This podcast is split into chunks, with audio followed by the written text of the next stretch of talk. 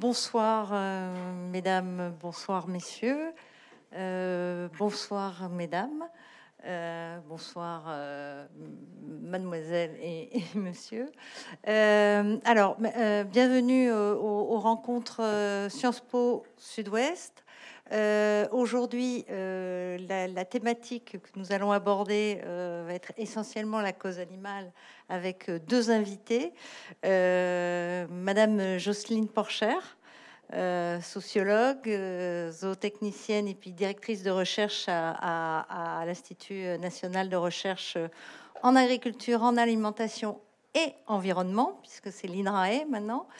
Madame Corinne Pelluchon, euh, bonsoir. Donc, euh, vous êtes philosophe.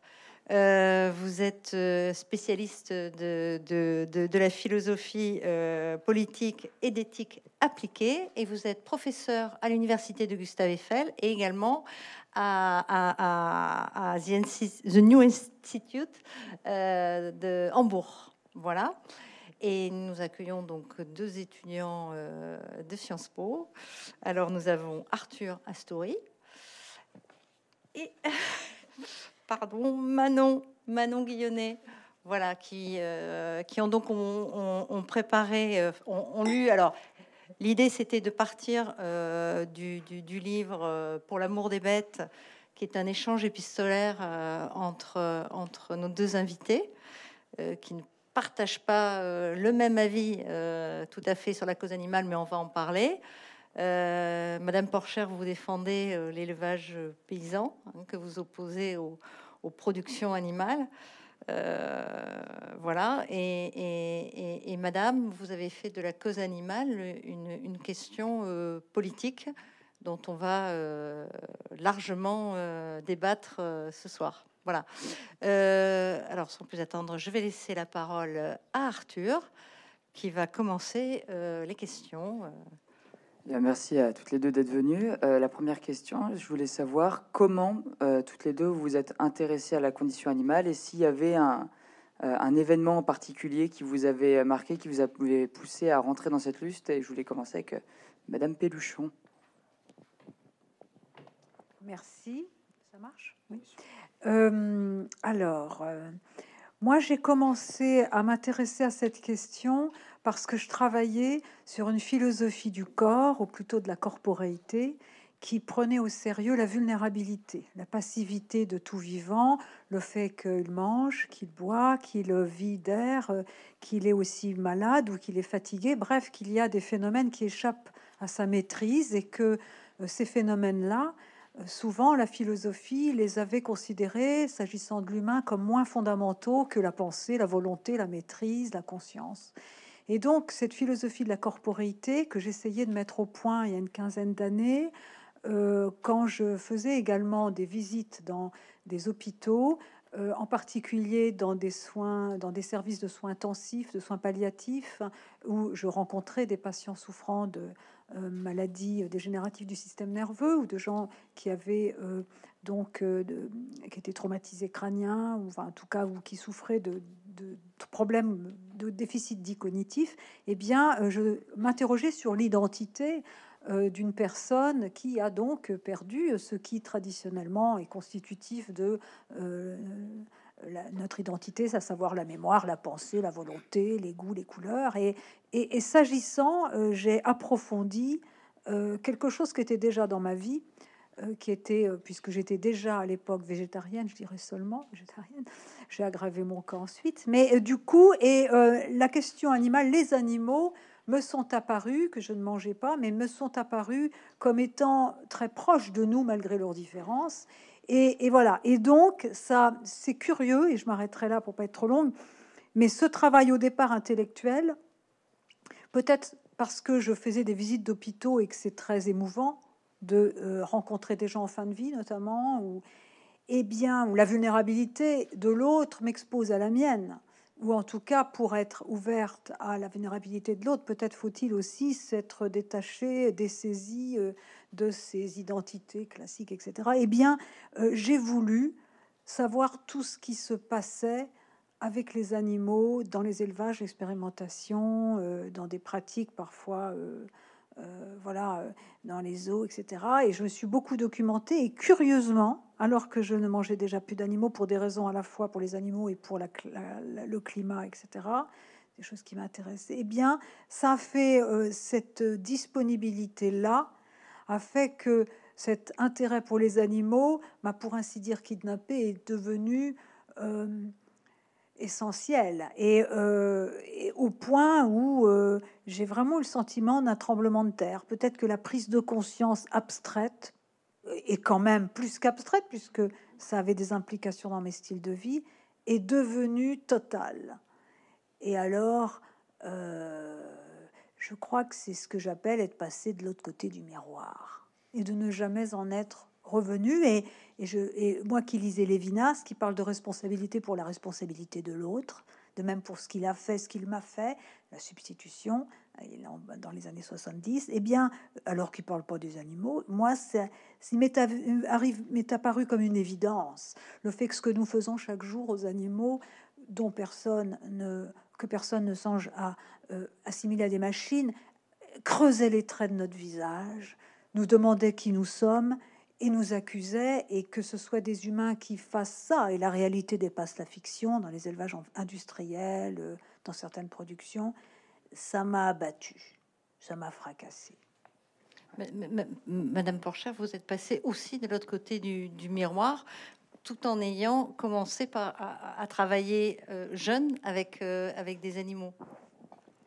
Oui, alors pour ma part, je suis née rurale. J'ai quitté Paris quand j'étais jeune pour aller à la campagne. Et je me suis retrouvée euh, progressivement à faire de l'élevage euh, bah, parce qu'il y avait des, paysans dans le hameau à qui on achetait des œufs, à qui on achetait des poulets et qui m'ont dit au fur et à mesure mais pourquoi vous n'avez pas des poules? Et puis après mais pourquoi vous n'avez pas des poulets?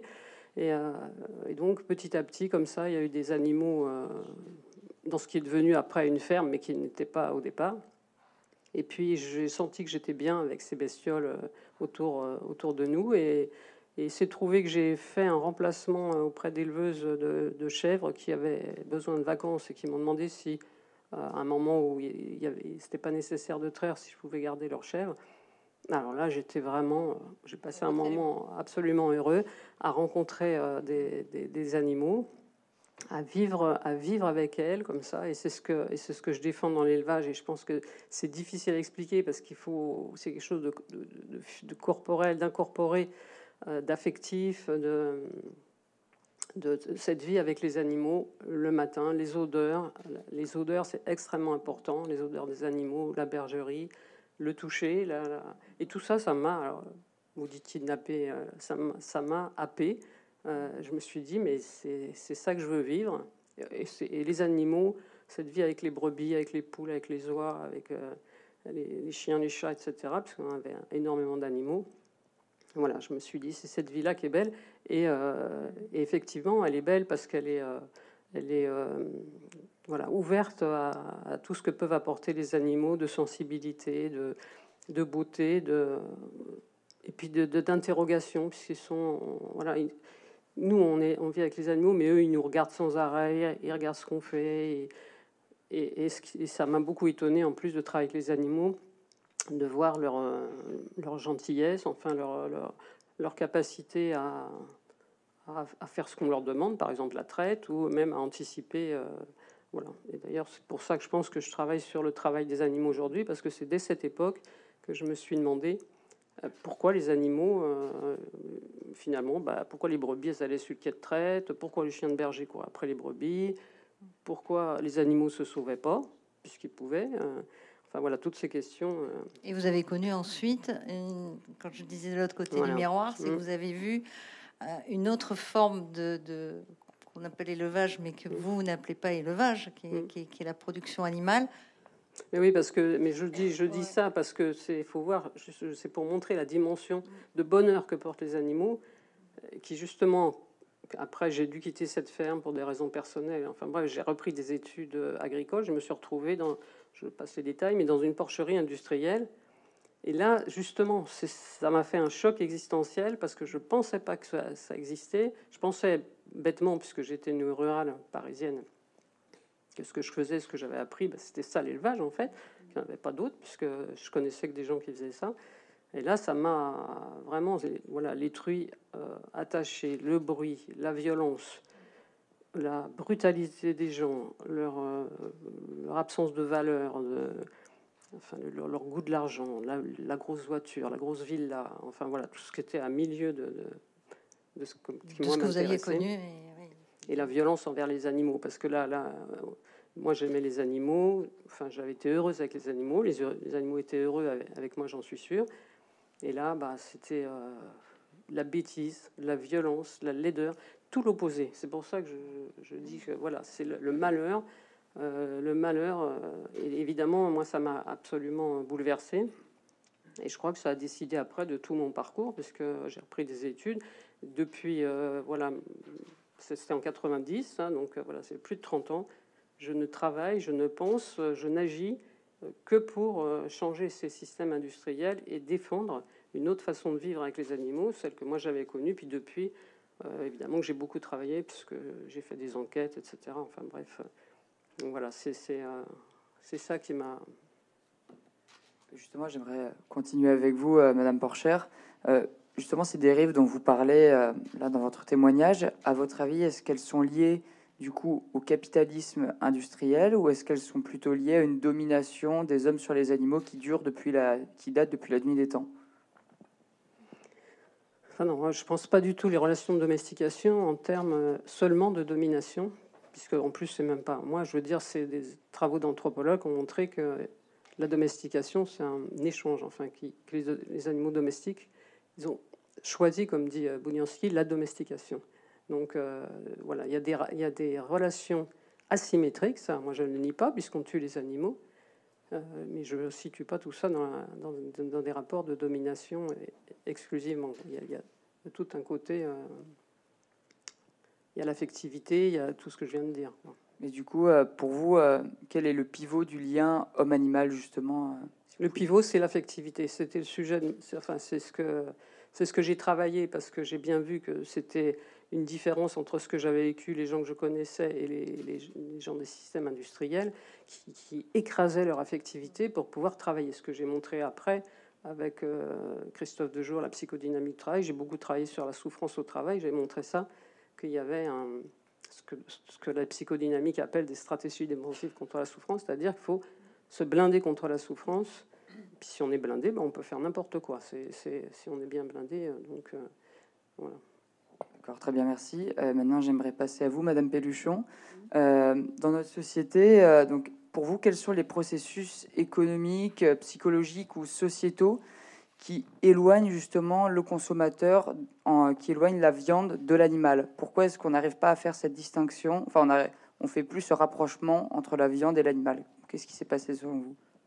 Alors ça, c'est euh, J'aurais bien aimé travailler, euh, poursuivre sur ce qu'elle disait, mais, euh, allez-y, hein, allez oui, rebondissez C'est-à-dire que, alors, moi, je suis née à la campagne. D'ailleurs, je suis allée à Paris après. Vous voyez, on a un peu. Donc, du coup, quand vous parliez des odeurs, des, c'est vrai, hein, et de la gentillesse des animaux, euh, le fait qu'ils nous regardent, c'est vrai aussi. Il n'y a pas que le côté noir, bien sûr. Euh, ensuite, euh, je voudrais juste, avant de répondre à votre question, dire que il y a aujourd'hui sur cette question, on doit aussi la contextualiser. Bien sûr, plus tard dans l'Antiquité, dès l'Antiquité, disait qui es-tu pour faire couler le sang des bêtes hein?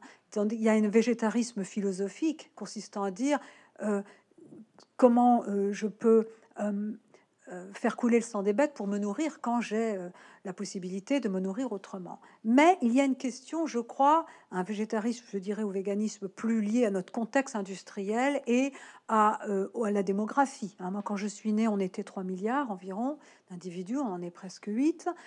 il y a une empreinte écologique de l'humanité en raison des modes de vie et il y a des rapports de production, en particulier bon, dès le 19e siècle, Jocelyne sait très bien cela, mieux que moi, mais et surtout après la Seconde Guerre mondiale, cette euh, généralisation de production effectivement de viande qui euh, font que les animaux sont détenus dans des conditions contraires à l'expression de leur sens, à leurs normes éthologiques ou leurs besoins de base, euh, comme le besoin des poules d'étendre leurs ailes, etc., et euh, contraire des, des, conditions qui euh, les, les, les, les, rendent fous, hein, qui aussi sont contraires à leur subjectivité, puisque les animaux ont une subjectivité, c'est pas des consciences représentationnelles, ils sont ni kantiens, ni hegeliens, ni de droite et de gauche, mais ils sont, ils vivent leur vie à la première personne et, et ils éprouvent pas seulement le plaisir, la douleur et la souffrance avec un contenu psychique, mais ils ont aussi des préférences que leur biographie a conformées. C'est toujours quelqu'un, hein, voilà. Mais c'est des, ils sont individués. Donc, mais c'est vrai que et du coup la souffrance, la violence envers les animaux, le fait de les détenir euh, comme ça dans ces conditions qui les nient d'emblée, et euh, eh bien c'est un peu le coup de projecteur d'une société euh, d'un modèle de développement fondé sur l'exploitation illimitée des autres vivants et des humains. Et ce modèle-là broie les humains aussi, en particulier ceux auxquels on délègue la tâche très difficile de tuer un animal qui veut vivre dans des conditions euh, terribles avec des cadences infernales. Donc du coup, il y a, y c'est vraiment une question stratégique importante pour elle-même, je dirais philosophique, et stratégique, c'est-à-dire qu'elle pointe du doigt les aberrations d'un modèle de développement qui a des contre-productivités sociales, mais également environnementales, sanitaires et euh, qui aussi euh, psychiques, hein, qui nous déshumanise parce que pour supporter ce que justement euh, les euh, certains font aux animaux dans leur travail pour gagner leur vie, il faut qu'ils se clivent, qu'ils usent de toutes ces stratégies psychologiques qui ont des répercussions aussi dans la vie, puisque ça les, ça les euh, coupe d'eux-mêmes. Hein. Euh, voilà. Quand on veut pas. Que vous partagez, voilà, absolument. Mais c'est très important de parler de ça, parce que souvent on prend ces questions sub specie eternitatis, indépendamment du temps présent, des conditions techniques, démographiques, sociales, et c'est une erreur. Hein, notamment quand on veut politiser cette question, c'est-à-dire arriver à, à réorienter l'économie et arriver à changer les modèles de production et de travail. Hein. C'est d'ailleurs au, au cœur de la transition écologique, qui n'est pas seulement le fait de lutter contre le réchauffement climatique et l'érosion de la biodiversité, mais qui est une autre manière d'habiter la Terre et de cohabiter avec les autres, humains et non humains, et qui a quatre volets, hein, environnemental, sanitaire, niveau de la dignité des personnes, justice sociale et la cause animale. Voilà. Donc, eh, mais je vais quand même vite prendre votre question, mais pour vraiment contextualiser cette question, parce que je le disais en coulisses, moi, dès que j'arrive quelque part, me voilà, bah, il y a l'image de la végane de service qui me colle à la, au front, hein. et ça me gêne toujours un peu parce que même si c'est euh, dans ma vie, euh, il y a aussi un effort que j'essaie de faire pour euh, arriver à dégager des pistes communes euh, qui euh, mettent ensemble euh, des gens qui ne mangent pas d'animaux et d'autres, et, pour arriver à changer ce modèle dont les contre-productivités aujourd'hui sont indéniables. Donc voilà. Hein. Et pour ça, voilà. Alors la viande, c'est vrai. Néanmoins, votre question est forte. C'est vrai que tout est fait. Plus tard que le disait dans ce magnifique livre il est loisible de manger cher. Il dit voilà, tu me dis pourquoi moi je mange pas de viande. Mais regarde-toi, euh, as-tu vu euh, croquer comme ça de la chair animale euh, sans la faire cuire, sans l'enrober de plein de choses, etc. Hein. Il y a la provenance de la, viande. On voit pas la provenance qu'est un animal qui voulait vivre. Et, là, moi, je suis née à la campagne, et à la campagne, il y a donc très longtemps, hein, puisque hélas, t'en passe. Eh bien, euh, et on entendait euh, le, le cochon qui était tué à la, voilà. Et, et, c'était c'est vrai que ça n'a rien à voir avec ces élevages industriels ou, ou et, là au cœur ça on revient à la question que moi j'avais voulu qu'on mette au cœur de cet échange épistolaire c'est le rapport à la mort. Le rapport à la mort et, et, à la mort qu'on qu'on inflige à l'autre. Et voilà. Et c'est vrai que c'est très violent ce qui se passe dans euh, les, élevages intensifs et les abattages comme ça de masse, parce que ce rapport à la mort, il est à la fois, il est là et en même temps, il est, industrialisé, il est banalisé, etc. Hein, il n'y a pas le regard de l'animal qu'on tue. Montaigne disait qu'on ne devrait manger que l'animal qu'on a tué. Hein, voilà, et, et, donc du coup, je, et je pense que même si, bon, moi, effectivement, je trouve que ce serait bien euh, que euh, on voit ce qu'a coûté à l'humain et à l'animal la viande. Puis il faut voir aussi qu'on mange des animaux qui sont des bébés, hein, très jeunes. Voilà. Bon, moi, c'est vrai, j'en mange pas du tout depuis très longtemps. Hein. mais en même temps, derrière votre question, il faut voir, il faut distinguer cette question abyssale, abyssale, euh, que chacun, à laquelle chacun répond en son âme et conscience, mais qui est toujours un vertige, qui est tu toi pour faire couler le sang des bêtes?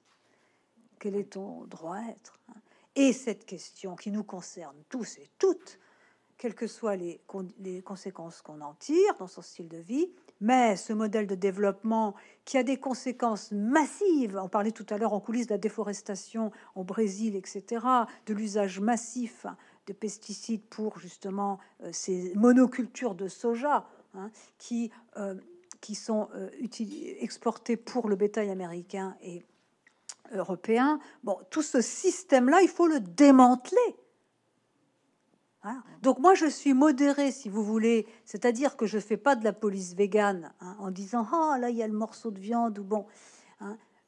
Moi, je le suis, d'accord. Bon, c'est vrai mm. que je voilà, si je peux convertir un petit peu des personnes, hein. mais mais ce qui vaut démanteler. Et pourtant, je oui, me c'est le modèle de production. Voilà, c'est ce que dit euh, Jocelyne. voilà, c'est le modèle de production. Et, et pour ça, c'est vrai que euh, et puis, on est 8 milliards bientôt. Mm. Et les gens, aujourd'hui, mes grands-parents, ils mangeaient de la viande deux fois par semaine. Et la viande, même quand j'étais plus jeune, elle était chère. Mm. Maintenant, c'est les céréales qui sont chères. Donc là, il y a aussi une réflexion sur la valeur, le prix. Vous voyez mm. que cette question-là, elle est explosive parce qu'elle fait bouger tout. Pas seulement euh, la, les limites que pour moi, tracé arbitrairement entre celui qui dit tu ne tueras point un humain et celui dont la mort provoquée ne serait rien, mais elle fait bouger fondamentalement toute l'organisation, l'armature conceptuelle qui sert à euh, mettre en place ce modèle de développement dont aujourd'hui on sait qu'il faut en sortir. Et, c'est ça que, en plus, vous, étudiants en, sciences politiques, qui avez à traiter ce sujet, eh ben, Madame Péluchon, on va, on va revenir sur un point, non, non, mais euh, sur un point important euh, euh, qui, rejoint la, question que va poser Arnaud à, Madame, à, Madame Porcher. Madame Péluchon parlait de la mort de l'animal. Donc, vas-y Arnaud, tu avais une question sur la, la numéro 3. Et du coup, c'est exactement la question que je vous posais tout à l'heure. Est-ce que pour vous, la relation entre l'homme et l'animal, c'est euh, est-ce que la mort est centrale dans la relation entre l'homme et l'animal, ou est-ce qu'il y a autre chose pour vous? Vous parliez de l'affectivité tout à l'heure. Non, oui, ce qui est central, c'est ça. C'est l'affectivité, c'est le lien, c'est le corps, c'est la, voilà l'incarnation euh, dans la, dans la relation à l'animal. Après, euh, la mort se termine par la mort. Voilà. voilà non, mais c'est ce que j'ai dit plusieurs fois. Mais voilà, la mort, c'est le bout du travail. C'est pas le but. Les éleveurs élèvent pas leurs animaux pour les tuer. Ils les tuent, éventuellement d'ailleurs. Euh, il y a plein d'animaux qui ne seront pas tués dans, un, dans une ferme. Mais c'est parce que c'est le bout du travail. Alors pourquoi on tue les animaux? Voilà, c'est ça la question. Pourquoi on tue les animaux? Il y a deux grandes raisons. Il y a le fait que, mais bon, je, je résume en fait, hein, mais un système d'élevage, c'est un système fini. Donc s'il y a des... Mais c'est comment c'est basique, mais c'est ça. C'est-à-dire s'il y a des animaux qui naissent, il faut qu'il y ait des animaux qui partent. Et quand les éleveurs disent j'ai fait partir telle vache, c'est pas une litote, c'est je l'ai fait partir, je l'ai fait quitter le système. Parce qu'il y avait d'autres qui étaient arrivés, parce que sinon il n'y a pas de ressources alimentaires pour tout le monde. Enfin, je veux dire, c'est simple, on peut pas être immortel. Sur la Terre, on peut pas être immortel. Voilà, si, on, si, on est immortel, ben, il n'y a plus de naissance. Puis il n'y a plus de naissance, il n'y a plus de vie. Quoi. Voilà. C'est, euh, ça, c'est, une base, mais c'est, comme ça dans un système d'élevage. C'est, euh, vraiment extrêmement important. Alors après, pourquoi on pourrait dire, bah, d'ailleurs ce que disent certains, ah mais à ce moment-là, il n'y a qu'à faire naître. Bah, comme ça, euh, au, bout d'un moment, il y aura que des vieilles brebis, et puis elles mourront de leur belle mort, et puis... et ben non, c'est justement, c'est pas, c'est pas le, but, c'est pas de, c'est pas d'arrêter la vie, c'est pas d'arrêter la circulation, le cycle de la vie. C'est euh, voilà. Alors ça, c'est une raison, mais qui est vraiment très très forte. Et puis il y a une autre, c'est que on est des omnivores et qu'on mange des produits animaux. Je dirais pas qu'on mange des animaux, parce qu'on mange pas que de la viande. Euh, on mange des produits animaux. la viande, c'est pas c'est pas le c'est pas le d'ailleurs quand on le voit dans, les dans, ailleurs dans beaucoup de, peuples nomades ou autres ce qui est central souvent c'est le lait au contraire. C'est pas forcément la viande. Euh, voilà on mange des produits animaux parce que c'est nécessaire à notre euh, santé. Voilà c'est euh, et du coup si la justement les produits animaux sont si centraux dans notre dans notre vie pourquoi est-ce que justement la question de la viande en particulier est-elle si cachée si désanimalisée finalement Pourquoi est-ce qu'elle est Pourquoi est-ce que finalement ils sont euh, on sépare fortement la viande et l'animal vivant? Mais ça, c'est le fait de l'industrialisation. Ce n'était pas le cas, dans, par exemple, dans, les, dans, les, sociétés paysannes. Là, il n'y avait rien de caché du tout. Au contraire, puisqu'on tuait le cochon euh, dans la ferme. Euh, et puis même moi, là, je veux dire, quand j'ai commencé à travailler à la campagne, bah, voilà, il y, y a eu la fête du cochon. On avait été invité à... Moi, j'avais eu la tâche de tourner le, machin pour les saucisses. Bon, voilà, c'était toutes des responsabilités dans le village des gens qui faisaient des petites choses tout autour de la, du cochon. c'est la fête, la fête du cochon. Voilà, c'était. Euh, ce qui n'est pas le cas dans, dans, dans, un abattoir industriel. C'est non, voilà, du cochon. Y a, y a... On est bien d'accord. Euh, vas-y. Euh, oui, du coup, alors là, je vais changer un tout petit peu de sujet, mais du coup, je vous redonne la parole à Madame Pelluchon. justement, Madame Porcher parlait de, la, parler de l'affectivité euh, est-ce que justement pour vous, euh, l'affectivité que souvent certains traitent d'anthropocentrisme, euh, est-ce que pour vous l'anthropocentrisme est très condamnable? Est-ce que pourtant c'est pas un moyen, en nous mettant à la place des animaux, de nous rapprocher d'eux? Vous parlez d'anthropomorphisme plutôt. Pardon, excusez-moi, anthropomorphisme en réalité. Bah, on peut pas se mettre à la place des animaux et, et même vis-à-vis des humains. on comprend quelqu'un quand on comprend qu'on ne comprend pas. Hein. ben non, mais c'est pas une blague. C'est c'est, je pense que le respect, c'est aussi savoir à quel point l'autre vous échappe.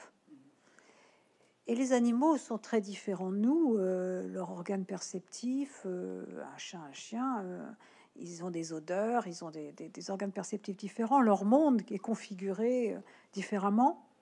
Donc, mais effectivement, moi je valorise quand même la capacité à souffrir pour l'autre à ne pas supporter que un animal qui veut vivre soit détenu dans des conditions abominables, voire tué. Que on parle beaucoup de l'alimentation, mais il y a aussi la captivité. Bon, moi, euh, j'attends avec impatience. On va me détester, mais c'est pas grave. Je suis habitué un petit peu quand même. Hein. Bah, moi, j'attends avec impatience l'abolition de la corrida, ah que j'exècre à un point, vous pouvez pas savoir mais parce que pour moi, c'est le spectacle, on a employé le mot domination. Je crois que l'élevage, c'est effectivement différent. Puis l'élevage, on ne tue pas toujours, hein, la laine, etc. Il y a bon. Mais puis il y a la lactation continue pour la, la lait, bon. Mais alors, les jeux qui consistent à torturer un herbivore, euh, non, ça pour moi, ça, l'abolition, mais immédiate, Hein, immédiate, et en plus c'est un délit dans les autres euh, régions. Donc euh, euh, voilà, et puis il y en a un paquet hein, d'autres pratiques. Il y a une évolution sur les cirques. Oui, mais pas, pas les cirques, pas les cirques sédentaires. Et puis bon, il y a encore beaucoup de choses qui se passent. Là aussi, quand on met le nez dans ces histoires, on voit aussi la misère humaine. Hein. Et on, comprend. En même temps, vous voyez, je dis ça. Bon, moi, c'est sûr, l'abolition de la corrida, euh, je, donnerais beaucoup pour ça. Et si elle est abolie, bien, qu'est-ce que je serais contente? Mais je crois la fête pendant. Bon, mais euh, en même temps, je comprends tout à fait que les personnes qui sont pour la corrida ou la chasse à cour, ou il y a une construction d'identité. C'est-à-dire que donc ça pour eux, c'est assez violent ce que je dis là. Hein. Et en même temps, moi, je leur en veux pas parce que l'identité, chacun la construit comme il peut. Euh, c'est social, c'est aussi une image de la virilité, c'est aussi bon. Et déconstruire, c'est ça fait toujours un peu de mal. Néanmoins, est-ce qu'on peut dire, est-ce qu'on peut quand même euh, vouloir qu'il y ait de l'empathie, qu'il y ait du care, hein, de, euh, du souci pour l'autre, et accepter spectacle d'un herbivore supplicié et avec l'idée d'une certaine jouissance pris à la souffrance de cet animal, hein, puisque c'est quand même à la différence des spectacles, par exemple des dauphins dans les delphinariums, qui sont pas heureux d'être dans une piscine chlorée. Hein. les gens croient qu'ils seront heureux. Hein. Alors que là, le, corrida, franchement, bon, je sais qu'il y a des philosophes qui disent qu'il souffre pas le taureau, mais euh, bon, euh, il y a vraiment la raison est souvent l'instrument du déni, hein, mais là vraiment il y a quelque chose. Donc moi je pense que, alors là je vais faire hurler Jocelyne alors qu'on est d'accord sur quand même beaucoup de choses, mais moi je pense que vraiment le progrès moral, c'est aussi de d'élargir la sphère de sa considération et de penser et de sentir que les animaux comptent et qu'il y a des choses qu'on ne peut pas leur faire et les faire souffrir inutilement. Et il y a quand même, on peut tracer la liste précise des pratiques dont il s'agit, euh, dont il s'agit, qu'il s'agit d'abolir, pardon. Et euh, voilà. Alors, parce que ça, ça fait partie. Il y a des traditions qu'on a bien été content de faire sauter. C'est le progrès. Vous voyez, moi, j'ose employer la notion de progrès, même si ce progrès, comme dit Adorno, il commence là où il se termine, c'est-à-dire qu'il faut en finir avec une certaine idée de la croissance continue, etc. Mais n'empêche qu'il y a quelque chose qui se passe aujourd'hui et dont la cause animale est le nom, dont le souci de beaucoup, notamment des jeunes pour la cause animale est le nom, c'est justement passer à un autre stade dans la perception de ce que nous sommes et de nos rapports aux autres vivants en particulier à ces autres humains qui, à ces autres vivants qui, comme nous, sont faits de chair et de sang, et comme nous, sont vulnérables, et comme nous, sont mortels. Et si ils n'imaginent pas qu'un jour ils mourront contrairement à nous, la mort, euh, moi pour moi c'est central, le rapport à la mort dans la constitution de sa liberté. Et euh, mais n'empêche que quand ils voient la mort venir, ils ont peur aussi. Donc voilà. Merci. Euh, Manon, je pense que c'est Manon qui va, qui va euh, poser les questions qu'elle a préparées. Vas-y, vas Manon. Euh, Jocelyne Porcher, nous aimerions, nous aimerions revenir au problème fondamental moral de l'élevage et de ce qu'il implique. de, comme vous avez dit, la mort qui est l'aboutissement d'un processus. Donc aussi propres peuvent être les pratiques paysannes. La question éthique du pouvoir de vie ou de mort des hommes sur un autre être vivant ne se pose-t-elle pas? Je crois qu'elle se pose. C'est pour ça que j'ai dit que c'était, euh, un rapport asymétrique. il faut l'assumer comme ça depuis euh, les processus de domestication, et c'est vrai pour tous nos rapports de travail avec les animaux. Parce que c'est, ça, comment la clé de, nos relations, c'est qu'on travaille ensemble depuis 10 000 ans, ce que j'ai développé dans, mon travail et que je développe avec l'équipe euh, que j'anime, c'est euh, la question des rapports de travail qu'on a avec les animaux et la centralité du travail dans nos relations aux animaux domestiques. Voilà, ça c'est la question du travail, elle est centrale. Pour, elle est centrale, ça fait l'objet de, nos, échanges avec les animaux de compagnie, avec les animaux de ferme, etc. pour ma part, je ne différencie pas euh, les différents animaux. tous, c'est des animaux domestiques et tous, ils sont, toutes nos relations sont articulées par le travail et puis parce que je l'ai développé par ailleurs par les rapports de dons contre dons, etc. Mais les deux, euh, c'est, euh, ce sont euh, voilà, nos relations aux animaux. Alors après, je ne me rappelle plus ce que vous m'avez demandé. La question éthique du pouvoir de vie ou de mort. Oui, mais c'est bah, justement parce que comme on est dans des rapports de travail, on est rapport, nous on est dans des rapports de survie avec nous. Il faut manger parce que je pense que c'est ça qu'oublient euh, beaucoup de, défenseurs euh, des animaux, c'est qu'on mange tous les jours. C'est qu'on est, comme tu vous disiez, 8 milliards. Voilà. donc, et il y a des, y a des, des, endroits euh, sur la planète, par exemple, j'ai vu récemment des, films sur la Mongolie ou, le Tchad, où les gens s'ils font pas d'élevage, bah, ils meurent tout simplement. Donc, est-ce qu'il y a, voilà, est-ce que nous, occidentaux, on a un principe moral, il ne faut pas tuer les animaux, il ne faut pas tuer son prochain, parce que maintenant les animaux sont nos prochains, donc il ne faut pas tuer son prochain? Bah, c'est ça quand même. Si on dit qu'il ne faut pas tuer les animaux, bah, pourquoi? Bah, Pourquoi il ne faudrait pas tuer les animaux? Alors que dans la nature, les animaux, évidemment, euh, tuent et mangent. Enfin, c'est la, base de la, voilà, c'est surtout. Et nous, on est, on est dans ce rapport-là avec, euh, avec les animaux. C'est, il faut manger. C'est-à-dire que quand euh, vous dites on peut faire autrement, moi je dis non, on ne peut pas faire autrement. Du moins pas partout. Non, non, non, on ne peut pas. Nous, nous, là, on ne peut pas faire autrement. On, ne peut, on ne peut pas faire autrement. C'est, euh, vous, vous pouvez faire autrement. Globalement, on ne peut pas faire autrement. C'est-à-dire que voilà, les, enfants, euh, et je connais des, véganes qui donnent une alimentation végétarienne à leurs enfants. je pense que c'est grandement le cas des personnes âgées, etc. Enfin, et puis c'est pas voilà, c'est une démarche, enfin bon, c'est la vôtre, c'est un, un travail, un travail sur soi, un travail, comme ça a été montré par des chercheurs, c'est voilà, un travail, c'est un travail de se passer d'alimentation issue des animaux dans une société où, où c'est la base. Voilà, donc c'est, mais tout le monde n'est pas prêt à faire ce travail, tout le monde ne peut pas le faire. Et en plus, euh, enfin même techniquement, je veux dire, c'est euh, le fait de ne pas, pas, consommer d'animaux du tout, pas de produits animaux, ça veut dire qu'il faut se complémenter, notamment en vitamine B12. Enfin ça, ça c'était largement montré que l'absence de vitamine B12, euh, bah, c'est catastrophique. Voilà, la société végétarienne et la Vegan Society insistent beaucoup pour que voilà, les véganes prennent des, produits minéraux, qu'ils n'oublient pas leur vitamine B12, etc. Donc qu'est-ce que vous, qu'est-ce que je veux dire du, voilà, c'est un principe moral. Tout le monde va prendre de la vitamine B12 tous les matins. On va produire massivement de la vitamine B12 pour 8 milliards de personnes. Non, donc euh, on ne peut pas faire autrement. Voilà, moi c'est déjà le, premier point. On ne peut pas collectivement, du point de vue de l'alimentation. Alors en plus, c'est pas moi, c'est pas ce qui m'intéresse l'alimentation. Ce qui m'intéresse, c'est la relation aux animaux. Et voilà. Et si Vous parlez de dons d'ailleurs. Ben voilà, de dons contre dons.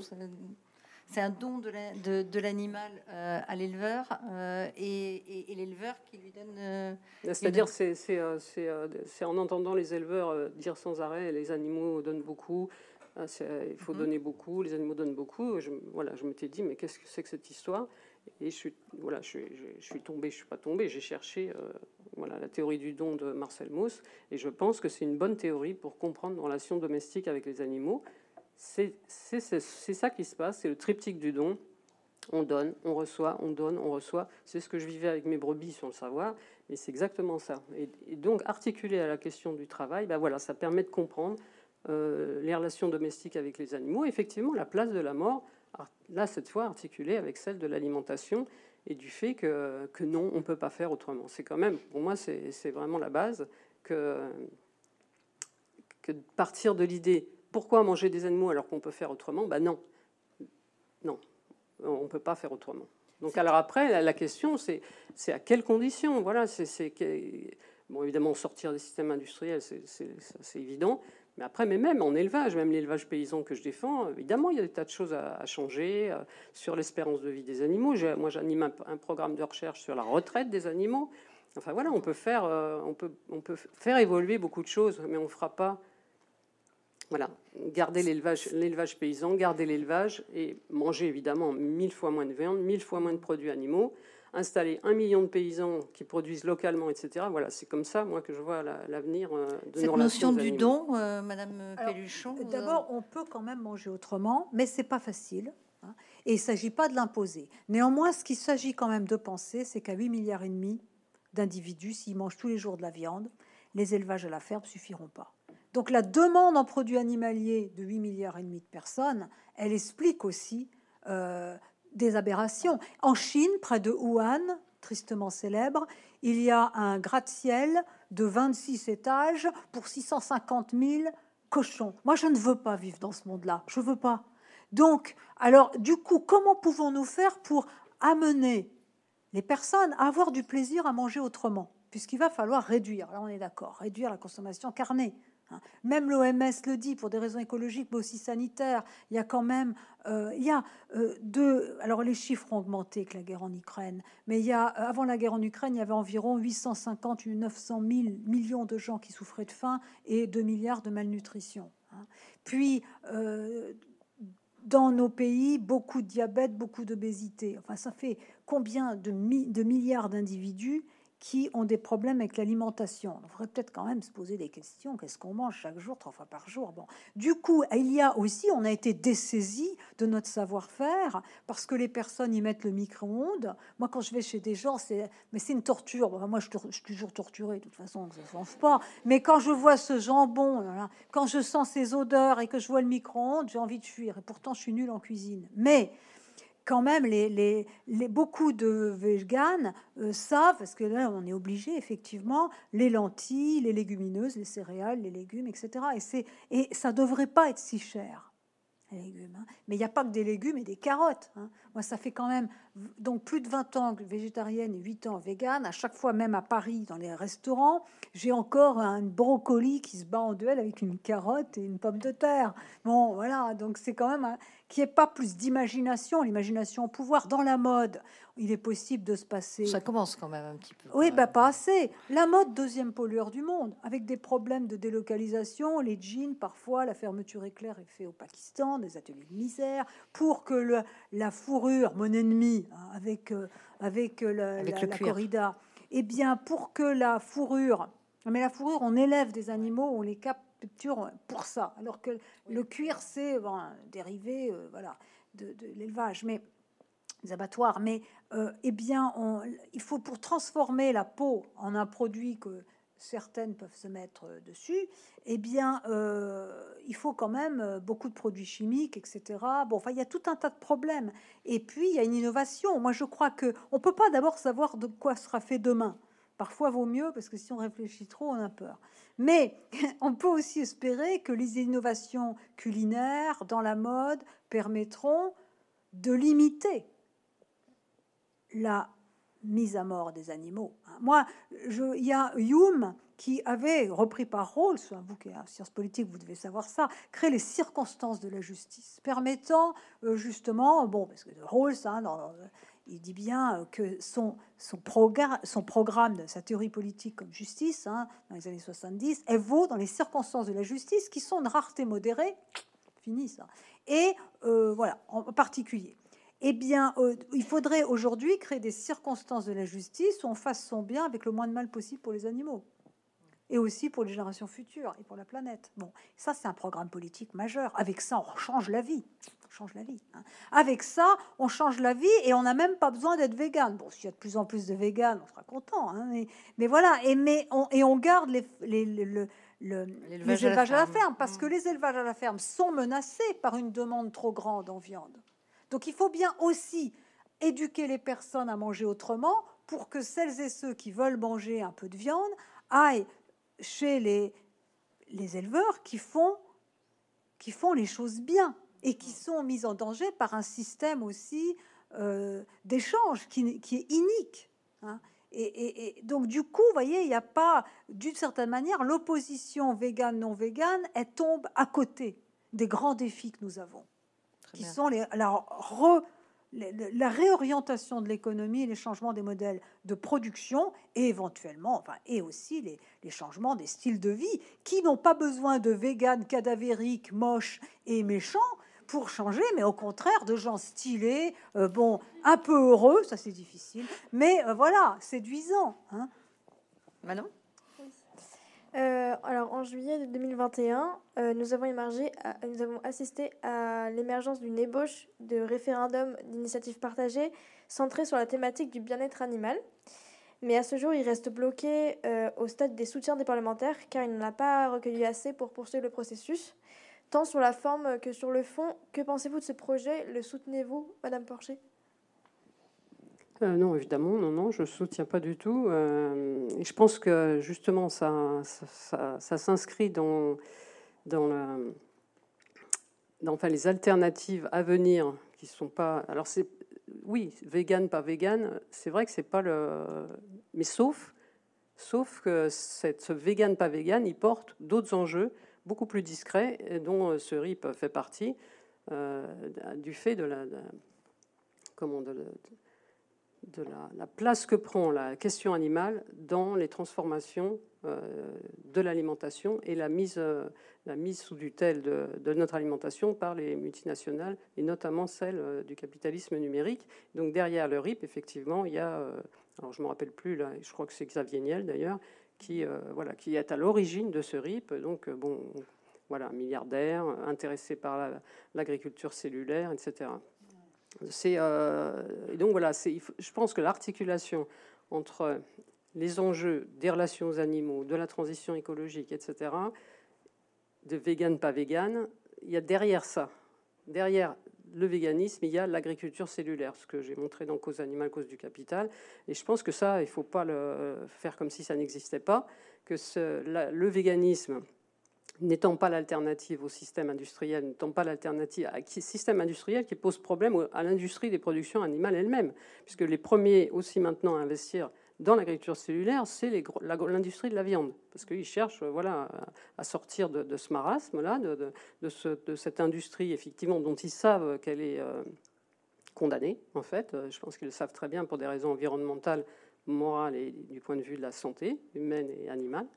Et donc les, alternatives qui arrivent, voilà, elles sont derrière le véganisme. Quand, euh, quand, comment, quand les associations de défense des animaux euh, et les plus grandes comme PETA ou les associations européennes défendent, euh, avancent que la viande in vitro, c'est une alternative au système industriel, bah, évidemment, on reste dans le, dans le même système économique. On, voilà, on va remplacer un système industriel pourri par un, autre système industriel tout aussi pourri qui fera de la viande cultivée. Enfin voilà, l'agriculture cellulaire, c'est ça, c'est la, viande cultivée en laboratoire, la, le, Mot, bien-être animal, je, sais que l'expression ne, vous plaît pas. Euh, vous, vous dites que c'est euh, l'autre côté euh, de, du Oui, oui, non, mais le bien-être animal, ça, ça n'a Enfin, je veux dire, d'ailleurs, c'est terminé. Je veux dire, il y a des chercheurs, là, enfin, des chercheurs, pas seulement de l'INRA, mais entre autres de l'INRA, qui ont enfin dit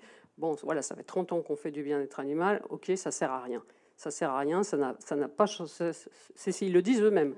S'ils le disent eux-mêmes, ils l'ont dit eux-mêmes, et ça fait 30 ans que je le dis, donc je suis contente qu'ils que le disent aussi, parce que c'est effectivement la, question de bien-être animal, elle est arrivée en même temps que l'industrie, euh, dans, les années 60 en Angleterre, avec euh, le livre Animal Machine de Ruth Harrison, qui a, euh, voilà, qui a en fait devant, devant la. un prétexte pour légitimer. Bah, c'est-à-dire que voilà, l'industrie de la viande s'est dit, il faut que bon, il faut qu'on on améliore un peu ça, qu'on rende ça un peu plus lisse, un peu plus acceptable socialement. Et donc voilà, l'animal welfare, voilà, ça fait 30 ans que ça dure, des milliers de publications, des millions injectés dans, cette problématique, tout ça pour que rien ne change pour les animaux, absolument rien.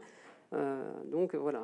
Et là, la, solution, j'insiste sur l'agriculture cellulaire, parce que c'est ça qui se profile. Le bien-être animal ne sert à rien. Le véganisme euh, collectif, euh, collectivement, c'est impossible. Donc voilà, la seule solution qui reste, c'est de produire de la viande autrement, mais c'est ce que disent les, les, concepteurs de la viande in vitro. Voilà, c'est pareil, la viande in vitro, c'est pareil, sauf que bon, elle, est produite à l'extérieur de la vache. Voilà, déjà, ça donne le, ton sur ce que c'est que la vache pour euh, ces, ces, gens, mais c'est ça qu'il faut comprendre, c'est que les systèmes industriels, ils vont disparaître. Mais moi, l'enjeu, c'est qu'ils disparaissent pas pour l'agriculture cellulaire, c'est qu'ils disparaissent pour l'élevage, euh, pour l'élevage paysan, parce que l'agriculture cellulaire, c'est la suite de ce qui précède. Ce que je dis dans Cause animale, c'est les mêmes, euh, c'est les mêmes enjeux, c'est les mm. mêmes acteurs économiques. Euh, on reste dans la violence du système capitaliste. Et l'élevage paysan, effectivement, là, ça signera son arrêt de mort complet, puisque euh, voilà, il n'y aura plus de, il y aura plus de, d'enjeux moraux euh, derrière le, Madame Pelluchon, euh, sur cette, euh, sur cette idée que euh, derrière le véganisme, l'alternative, c'est la, viande cellulaire. En tout cas, pas pour moi. Hein. Mais je reviendrai à la question du bien-être animal. c'est un outil qui, sert d'alibi, qui a été mal utilisé. Néanmoins, moi, je serais moins sévère, parce que dans les cinq libertés du bien-être animal, les premières étant des libertés dites négatives, hein, soustraire l'animal au froid, à la fin, lui procurer un abri, lui prodiguer des soins. Bon, après, il y a les deux dernières qui sont euh, faire en sorte qu'il soit détenu dans des conditions compatibles avec l'expression de la plupart de ses besoins de base. Hein. Et puis le fait euh, attester que l'animal euh, éprouve de la souffrance psychique, éviter qu'il soit ennuyé, qu'il s'ennuie, qu'il ait du stress et de, de la souffrance et de l'anxiété c'est pas littéral, mais vous regardez ces cinq libertés. Eh bien, je trouve qu'avec cet outil, tout, euh, fut-il, euh, fût un outil imparfait, euh, eh bien, on peut s'opposer à l'élevage industriel. Les truies gestantes dans des stalles, bah, c'est pas possible. Hein. Euh, c'est des libertés positives, ça veut dire que euh, l'éleveur ou les personnes sont obligées de fournir à l'animal des conditions permettant à ce dernier euh, d'exprimer la plupart de, de, ses, de, ses, besoins éthologiques. on peut, moi j'avais utilisé cet outil imparfait. quand j'avais été invité par le groupe Kering, quand j'étais, j'appartenais à la, enfin, je travaillais avec la gratuitement, hein, je le dis parce que c'est important pour être indépendant. Je suis pauvre mais libre. Hein. Mais euh, du coup, je serai toujours pauvre. Eh bien, euh, j'avais euh, la fondation dite Hulot, enfin Nature et Homme, avait travaillé avec Kering et il voulait quelqu'un sur la question animale et pour devant des designers Gucci et autres. Et moi, j'avais utilisé, évidemment, j'avais pas brandi mon véganisme en disant arrêtez tout. Hein. Euh, parce que ça n'aurait pas marché, mais euh, j'avais euh, brandi cet outil en disant faut pas faire mentir les outils que nous avons, ni les sciences, et avec cet outil-là, ben, les visons qui sont des animaux semi-aquatiques, ben, ils n'ont rien à faire dans des cages. Hein, voilà. Et, puis, bon, du coup, et puis, bon, indépendamment du fait qu'aujourd'hui, se nourrir, se vêtir, eh bien, c'est aussi dire dans quel monde on veut vivre. Quand on sait aussi que parfois notre bulletin de vote a peu d'influence, ce qui est faux en fait, il y a quand même de l'influence, mais c'est vrai que la consommation, la, consommation, trois fois par jour en mangeant, et c'est aussi une manière de se revêtir de, de produits qui reflètent un peu ce qu'on est. Ce qu'on est, l'attestation, disons, Ricoeur, hein, qui a la même racine étymologique en allemand, Bezeugung, Bezeugung, conviction et témoignage témoigner devant les autres bah, du monde qu'on aimerait et de ce qu'on veut pas déjà. Donc voilà, et je pense que ça, les, les, les, les, groupes, euh, les, gens dans la mode, les gens dans l'agriculture, comme ils ont des clients, ils savent que euh, les personnes aujourd'hui qui se sentent dépossédées de beaucoup de choses, de leur souveraineté aussi, eh bien là retrouvent une certaine manière en achetant. Et, et ça a un impact. Euh, donc je crois que voilà, euh, alors je me rappelle plus votre question, mais, mais je l'ai un peu, bon voilà. Non, non, non, monsieur, vous, avez, vous avez répondu, la, vous avez répondu. Bon, moi, la viande cellulaire, voilà, ça m'attire pas. Je pense qu'il est important d'apprendre à manger autrement, car quand même, et moi la première, avant que je réagisse, il y a quand même déjà longtemps, eh bien, on n'a pas appris vraiment à cuisiner, on achète tout fait, ces produits. Je crois que là aussi, on peut pas le manger, c'est important, c'est ce qu'on incorpore quand même. Le, bien et le mal se mangent aussi, disait Derrida. Et, manger un animal qui a toujours souffert, c'est quand même problématique. Comment voulez-vous que l'humanité s'en sorte si elle mange des animaux qui, du début à la fin de leur brève vie, ont souffert? Moi, je préfère plus manger dans ce cas. Alors, euh, Jocelyne Porcher, dans une interview donnée au magazine La Ruche qui dit oui, vous avez déclaré que les vidéos de L214 étaient une prise d'otage morale. Euh, pour rappel, L214 est une association de loi, euh, loi 1908 qui se fixe pour mission de rendre compte de la réalité des abattoirs. Vous qui militez pour la généralisation de l'abattage à la ferme, pourquoi êtes-vous aussi sévère à leur égard? Alors déjà parce que L214 a pour objectif, c'est une association abolitionniste, donc qui vise à abolir les relations de domestication avec les animaux. Ça, c'est leur objectif, euh, voilà, on va dire, euh, central. C'est le but de cette association. Après, ils procèdent étape par étape. Donc, dans un premier temps, la cible visée, c'est l'élevage. Voilà, pas seulement les systèmes industriels, l'élevage aussi. Donc, l'élevage paysan, voilà, c'est et donc, euh, voilà, j'ai aucun intérêt pour cette association. En plus, bon, comme je l'ai décrit dans Cause animale, Cause du capital, elle est euh, comment elle, a, des façons de fonctionner qui en fait qui ressemblent beaucoup aux façons de fonctionner de l'industrie de la viande. Moi-même, j'ai fait un travail de déconstruction euh, des méthodes de, de, comment, de propagande, etc., de l'industrie de la viande porcine, de, un livre qui s'appelle euh, cochon d'or, l'industrie porcine en question. J'ai déconstruit euh, voilà, comment la, le système de communication de la filière porcine, ses mensonges, la façon dont elle euh, discrédite des personnes. Enfin, puis, comme j'en ai été victime aussi, voilà, comment, comment elle fait passer par des, livres, des, prospectus dans les écoles. Voilà le, message. L214, c'est exactement la même chose. Ils sont entrés dans les écoles, ils, vendent ils donnent leurs petits euh, livrets de propagande dont, dont, dans lesquels, dans lesquels ils, ils, euh, promeuvent la viande in vitro. Euh, et puis, est-ce que néanmoins, quand même, il n'y a, pas des moments où, L200, les, vidéos de, de L214 non, non. permettent de voir ce que ce qu'on ne peut pas voir en étant simple consommateur Non, non. je veux dire, la, la ça fait, à partir du moment où les systèmes industriels sont nés, ils ont été critiqués, ils ont été dénoncés. On, pouvait savoir tout à fait que, comment étaient produits, produits les animaux. L214, depuis 2008, bah, depuis 2008 et un peu plus, a eu voilà, une montée euh, fulgurante parce qu'ils servent des intérêts économiques, ce que je dis dans Cause animale, cause du capital. C'est, euh, voilà, ils sont nés en même temps que la viande in vitro. En fait, en 2008, il y a euh, les premiers travaux sur la viande in vitro. En 2013, il y a le premier hamburger in vitro voilà, médiatisé par Marc Post.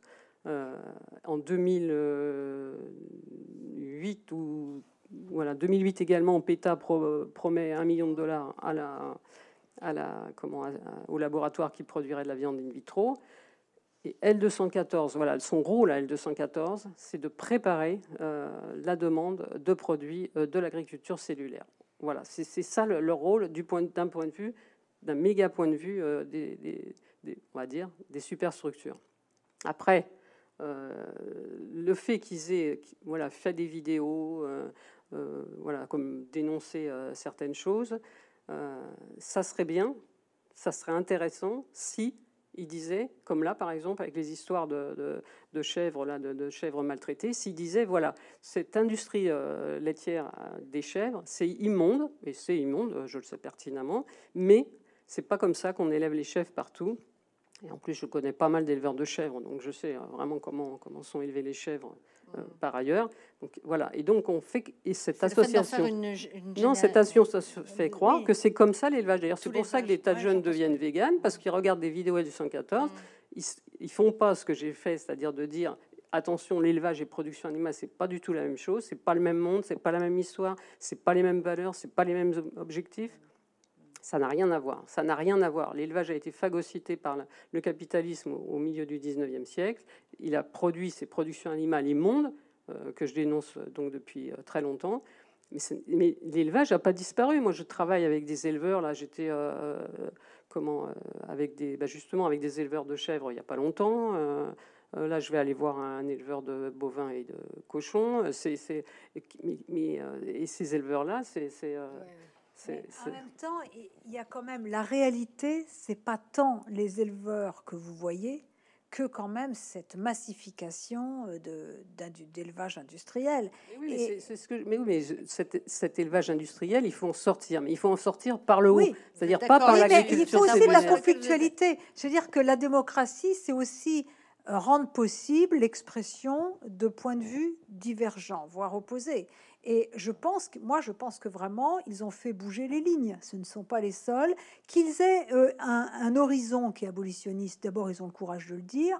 Ensuite, quand même, les associations aujourd'hui savent que euh, si on veut arriver à des résultats substantiels, il faut d'abord démanteler ce système euh, de production industrielle. Et ça ne peut pas se faire seulement avec les changements dans les styles de vie ça c'est sûr, mais ça ne peut pas se faire sans les changements dans les styles de vie, c'est-à-dire la réduction drastique par chacun et chacune de sa consommation de viande, et par une réflexion aussi abyssale, mais qui nous concerne chacun, chacune, c'est est-ce que manger la viande, c'est réfléchir aussi à ce qu'il y a derrière euh, c'est ce carré euh, bien découpé où on a perdu la provenance de la viande, surtout dans un milieu urbain. Donc je pense que c'est important. La, démocratie vit de la conflictualité. Après, il faut l'encadrer, la conflictualité, et euh, il ne faut pas euh, qu'il y ait des attaques à dominem, etc. Mais eh, c'est nécessaire. Ils ont fait bouger les lignes. Moi, je suis une fanatique de Serge Moscovici qui parlait des minorités actives, qui,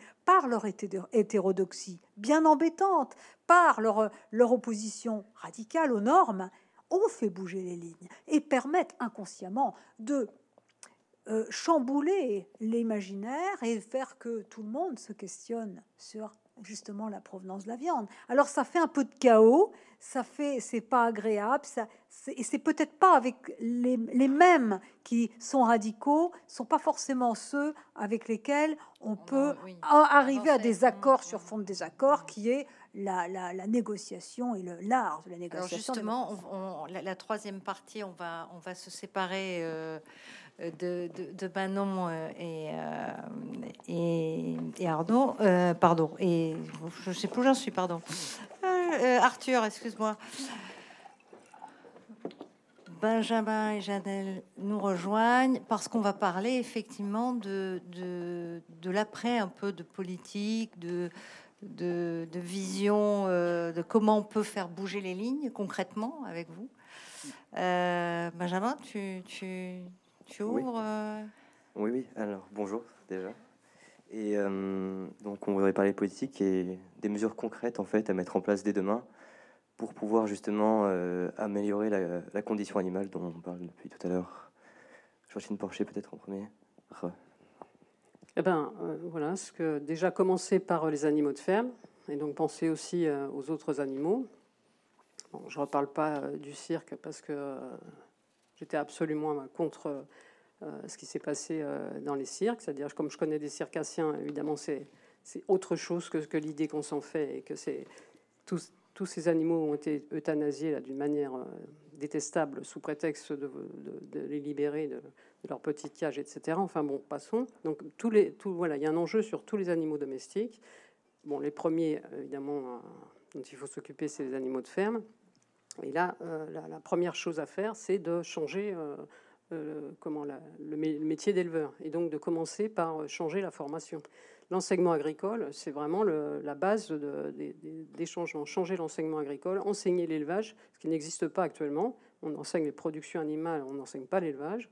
Donc enseigner l'élevage, apprendre euh, ce que c'est que installer des millions de paysans, au moins un million de paysans, c'est le chiffre de la Confédération paysanne, mais en fait il est, il est quand même sous-évalué, c'est-à-dire voilà, peupler euh, l'espace rural de paysans qui vendent localement, euh, qui produisent euh, localement. Enfin voilà, faire tout un réseau comme ça.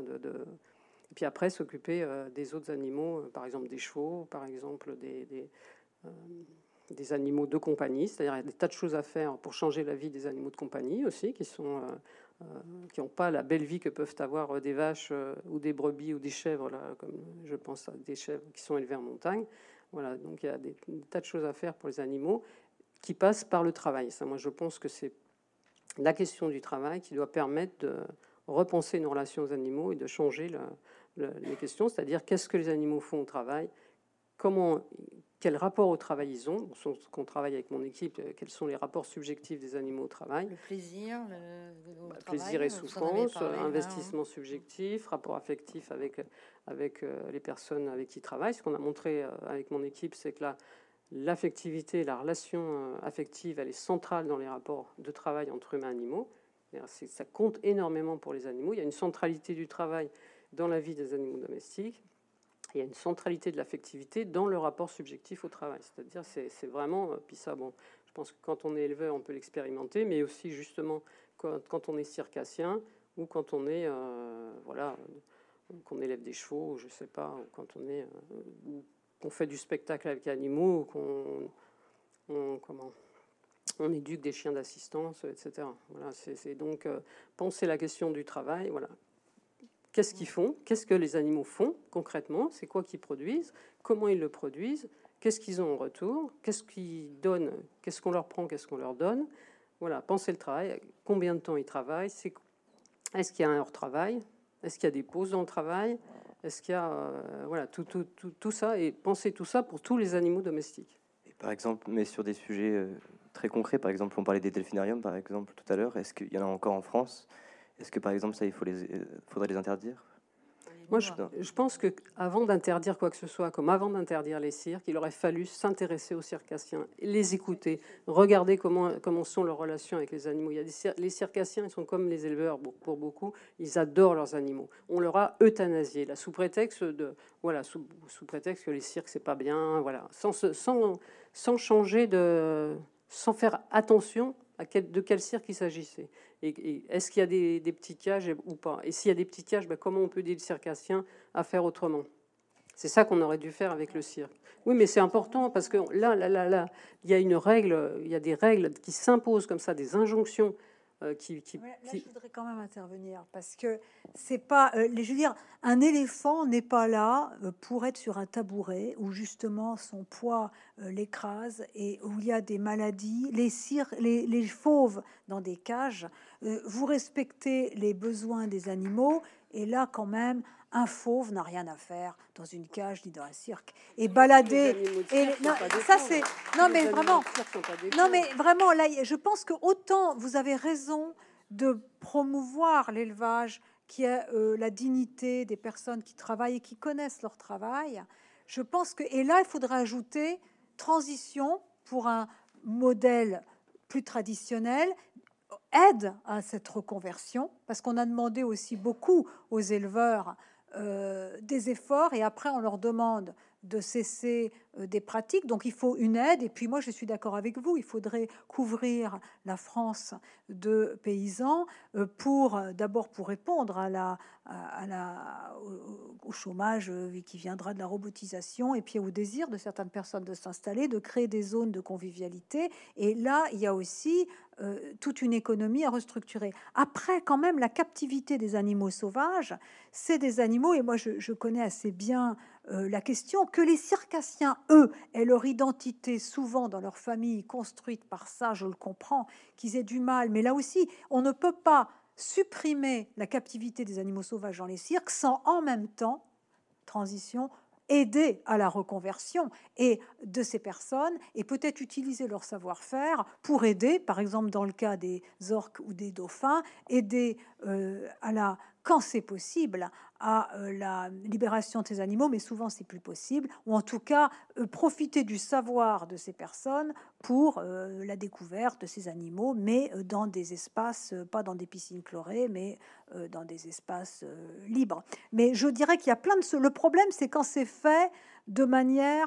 Je crois que pour changer un système, il faut avoir un horizon, mais il faut aussi s'interroger au comment, et on ne peut pas supprimer sans penser à la reconversion et à la, tran- à la transition et à l'innovation. C'est pas ce qui a été fait. Ah Pour, ben oui, pour les parce que c'est- pas ce qui a été fait, les- on les a- et de même, dégager. On Voilà. peut pas. Il y a eu oui, des mais- choses pas mal de faites, mais c'est de toute façon, on peut pas changer les choses sans un pragmatisme et sans les acteurs. Ça ne veut pas dire qu'il faut écouter forcément tous les acteurs, parce que sinon on n'aurait jamais l'excellent Badinter, euh, qui, moi m'a beaucoup inspiré dans le manifeste animaliste, même si je parle beaucoup de Lincoln, mais j'avais, je m'étais, euh, passé devant les, ces humains, euh, oui, euh, ce qu'il dit euh, sur l'abolition de la peine de mort. C'est vrai que le- jamais il aurait aboli la peine de mort sans une réflexion profonde sur ce qu'était un progrès et sans et s'il avait écouté les sondages. Donc, si on veut faire des progrès sociaux, il faut pas écouter forcément les sondages. Il y a quelque chose comme ça après, mais il y a le comment. Et le comment, ça peut pas se faire sans les acteurs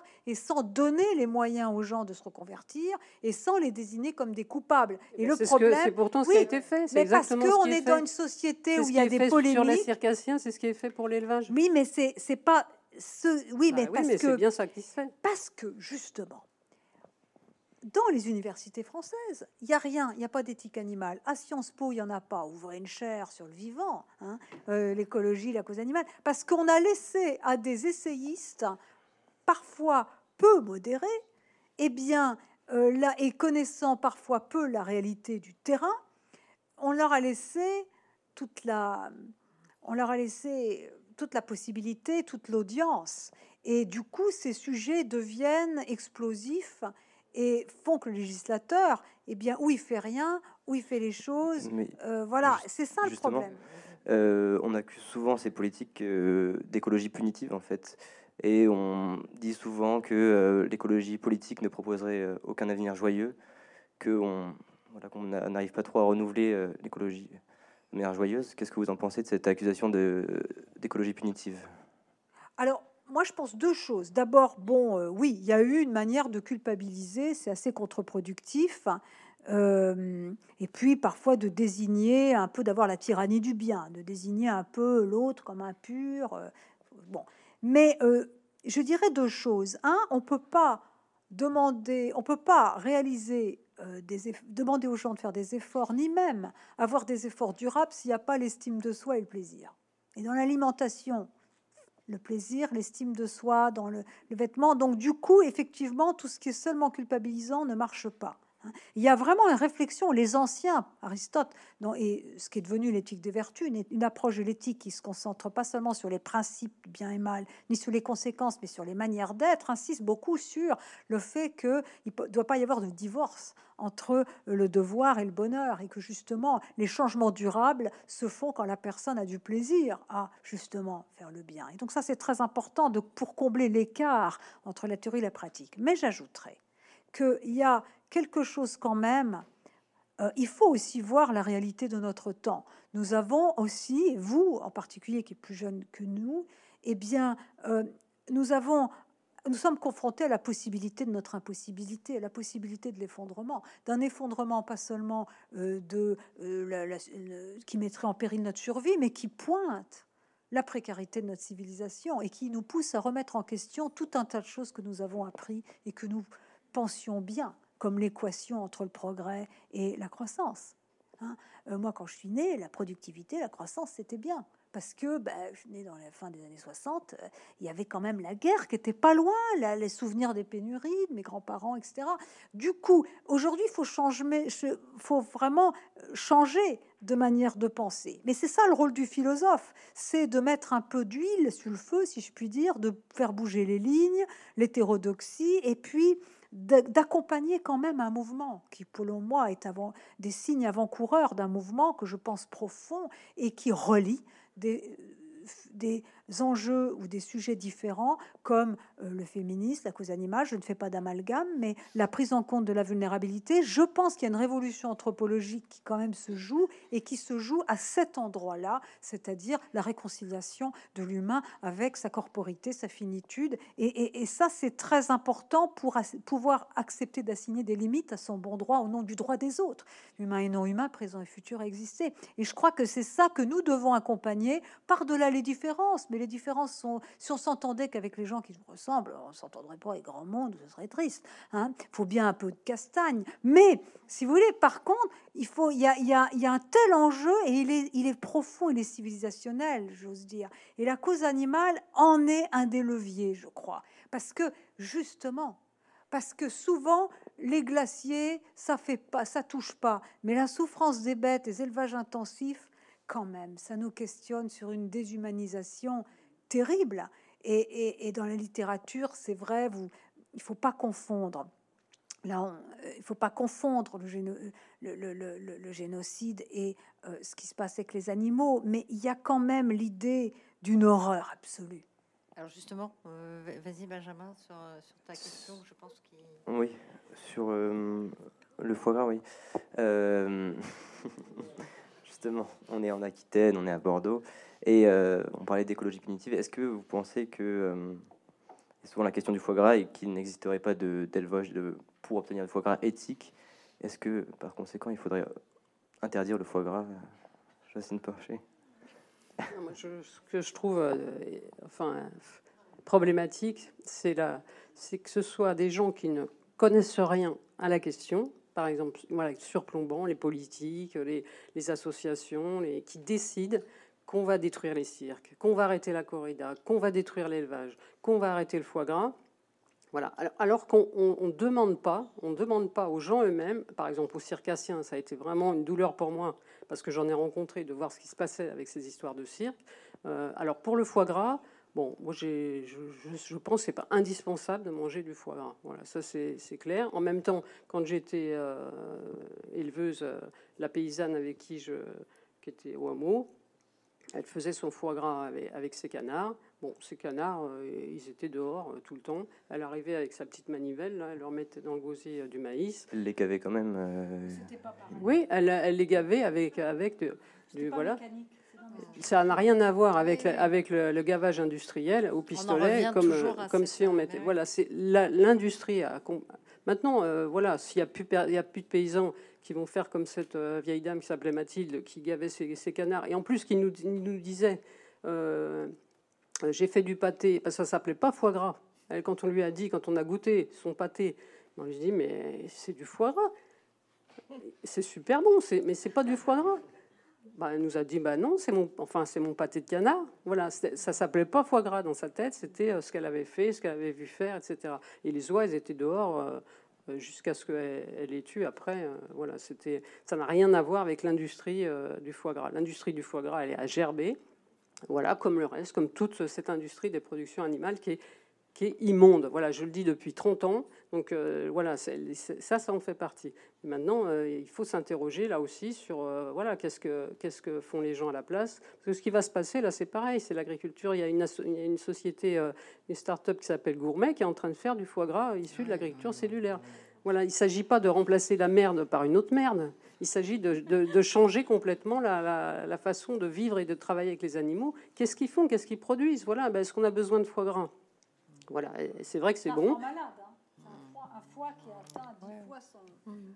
volume. Alors c'est vrai que les, canards avant l'immigration mangent plus, enfin le gavage, bon voilà. Et puis le gavage, enfin là, bon, le micro, le micro, euh, Madame. Euh, c'est du oui, je disais que c'est du foie malade. Hein, euh, qui atteint dix fois son, son, volume normal et que évidemment ce sont de ces types de canards, canards mulards, tout ça. Bon, quand ils, peuvent ingérer beaucoup de nourriture, mais euh, là, c'est vrai que traditionnellement, moi je suis née en Charente, hein, donc évidemment, euh, Dordogne, c'est pas loin. Donc, je, me rappelle avoir entendu euh, des gavages dits traditionnels c'était peut-être pas euh, géniaux pour les animaux, mais ça n'a rien à voir avec effectivement ce qui se passe où beaucoup meurent, ont des diarrhées. Enfin, c'est l'horreur absolue, la torture en boîte. Et là aussi, regardez la publicité. Oh, c'est très sensuel et tout. Moi, quelqu'un qui m'offre foie gras un, dîner, là, c'est les plaqué officiellement, là, d'office. C'est vraiment l'horreur absolue. C'est comme la fourrure. Hein. Pour moi, c'est la. Mais vraiment, euh, voyez, c'est quand même on ment. La publicité fait ment aux consommateurs. Regardez que c'est joli, ces petites boîtes pour Noël. Des ans, moi, quand je vois un bébé, je me dis c'est terrible parce que Noël, il est, il est, il y a des cadeaux, il y a du foie gras à côté. Donc le mal est là parce que c'est le mal. Si c'est le mal, c'est le mal parce que on fait avec ces animaux, on les pousse à l'excès de la souffrance. Là vraiment, euh, les, beaucoup, la, moitié meurt, hein, tellement ils supportent pas. Donc je dirais que la publicité, là aussi, est-ce qu'on peut tolérer que la publicité mente à ce point? Là, là, je pense qu'on peut avoir des, décisions différentes, des positions différentes. Mais quand même, le système actuel est un système où le marketing ment et recouvre presque de sensualité ce qui est, pour moi, oui, je dis le mal, l'horreur, et un horreur telle qu'il faut la cacher pour la supporter. Janelle. Alors, bonsoir. Euh, alors, dans ce livre, vous évoquez euh, donc toutes les deux la violence de l'expérience, de la vision donc de cette euh, industrie animale qui est en action. Et donc, comment on peut arriver en fait à, exprimer cette vérité euh, sans générer ce qu'on appelle euh, aujourd'hui euh, l'éco-anxiété Grande question. Peut-être, allez-y. L'éco-anxiété par rapport à la question animale. enfin, je, je, je crois que enfin, je crois que toutes les générations, elles ont, elles quelque chose. Par exemple, moi, quand je suis née, c'était la guerre d'Algérie, c'était la guerre froide. Donc, euh, voilà, les gens craignaient qu'il y ait une guerre nucléaire. Voilà, bon, ça ne les a pas empêchés de faire des enfants et ça n'a pas empêché. Voilà. Alors, ce qui est différent, c'est qu'il y a euh, là une réalité voilà, de la possibilité de quelque chose qui n'a jamais existé et qui dépasse euh, voilà, tout, tout, ce qu'on avait pu penser de, euh, que l'avenir, voilà, et qu'il y avait un avenir. En fait, voilà, on se dit, bah, ça se trouve, euh, ça se trouve, il y en a pas. Maintenant, relier la question animale à ça, bah, c'est justement, justement, peut-être que les animaux, ils peuvent nous aider à, reprendre pied sur terre, voilà, et à, se rappeler que on est des, des, vivants fragiles, euh, qu'on est relié euh, avec euh, les plantes, le, sol, que, voilà, qu'il y a une unité du vivant, et c'est cette unité du vivant qu'il faut préserver pour éviter justement de, tout casser. Quoi. Et je, pense que les animaux peuvent nous aider à ça parce que bah justement, ils sont pas éco-anxieux, puisqu'ils n'ont pas une vision de l'avenir, ils ne font pas des discours sur l'effondrement. Eux, ils sont là au présent, et au présent, eh ben, ils, voilà, euh, ils portent ce qu'on a, nous, euh, de, part animale, lié, lié à 10 000 ans de domestication qui nous ont construit avec les animaux. Et, je pense, moi, justement, que, cette, que, la, la, question animale, comme vous la voyez, qui tend à nous séparer des animaux, elle est catastrophique. Elle va dans le sens, justement, de l'effondrement. C'est-à-dire qu'on n'aura plus ces animaux-là qui nous retiennent euh, comment, à la vie, à la vie et à la mort et au fait justement d'être autant présent, c'est-à-dire de, dire bon ben voilà, on agit maintenant.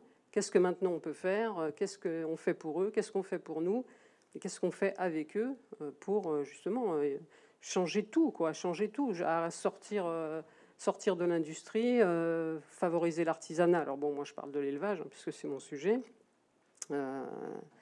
Voilà, et maintenant, être éco-anxieux, ça sert à rien. Je veux dire, être anxieux, c'est pas. Euh, il, faut il faut se battre, c'est tout. Euh, il faut. Euh, alors, voilà, choisir ses batailles, choisir ses combats, pas se tromper, parce que là, je pense que qu'il y, a, il y a beaucoup de jeunes, là, en, devenant vegan, en, en, faisant des manifestations pour les animaux contre les abattoirs, ils, se plantent complètement. C'est pas, ça suffit pas, c'est pas ça qu'il faut faire.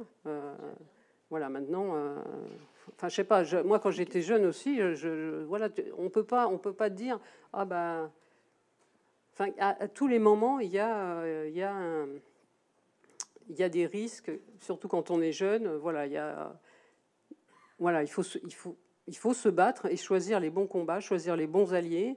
Euh, et, et, justement, et, c'est sortir de l'idée qu'on est éco-anxieux on n'est pas éco-anxieux, on est dans une société euh, euh, qui va, qui va dans le mur. voilà, est-ce que, est-ce que, parce que l'éco-anxiété, moi, moi je, est-ce qu'on la subit, enfin on la subit quand même l'éco-anxiété. C'est un terme, c'est un terme, c'est une désignation. Donc euh, si on dit ah bah ces jeunes ah ils sont éco-anxieux, bah, je pense que là il faut distinguer de la cause animale. Ça tombe bien parce que moi je publie en janvier un livre qui s'appelle L'espérance ou la traversée de l'impossible, justement l'espérance dans le contexte de l'éco-anxiété.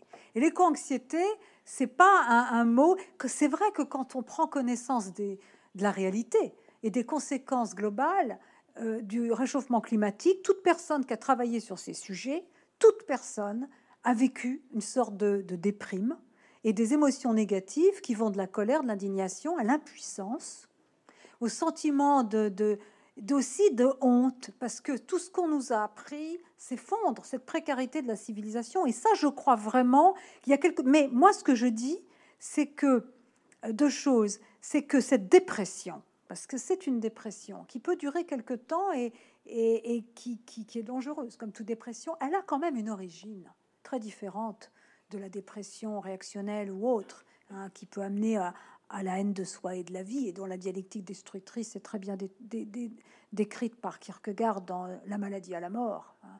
Le désespoir est une maladie mortelle, mais c'est une maladie à la mort. On vit sa mort, on meurt sa vie. Hein. La, la, dépression. Mais là, elle vient de l'amour du, du monde. L'éco-anxiété vient du désir que le monde soit différent, que le modèle de développement soit différent. Alors on souffre, mais c'est quand même une origine, c'est l'amour du monde qui est derrière. Ça, je crois que c'est très important de le dire pour euh, pas en sortir facilement, parce qu'on n'en sort pas facilement, mais il y a quand même une traversée. Et moi, je crois que paradoxalement, la possibilité de l'effondrement aujourd'hui, c'est le moment de parler d'espérance. Mais alors, ça suppose de comprendre que l'espérance n'est pas l'espoir, qui est un désir, euh, euh, voilà, de choses personnelles. Ce n'est pas l'optimisme, c'est le contraire du déni. C'est la prise de conscience du mal, de sa gravité. Hein. dans la Bible, il y a plein de passages. La Bible est une histoire de l'espérance, l'Ézéchiel, hein, euh, le retour des ossements desséchés à la vie. Et c'est une énergie, mais qui vient du désespoir surmonté, disait Bernanos, et qui a la capacité à voir dans le chaos du monde actuel, y compris dans sa dans son absurdité, les signes avant-coureurs de quelque chose qu'on peut peut-être appeler progrès. à condition d'avoir l'énergie. Et mais je dirais que c'est différent, et je m'arrêterai là, de la cause animale. La cause animale, c'est pire. Moi, je veux vous dire, j'ai eu les deux. Et j'ai les deux. J'ai même eu les trois, puisque j'ai eu la dépression classique. Mais, donc, voilà, c'est que la cause animale, il n'y a plus de dimanche. Quand on souffre pour la souffrance des bêtes, il n'y a pas de dimanche. Parce que moi, même après quand même 20 ans, il m'arrive encore de rêver la nuit à ces truies gestantes. Et pourtant, moi, je ne je travaille pas que sur ça.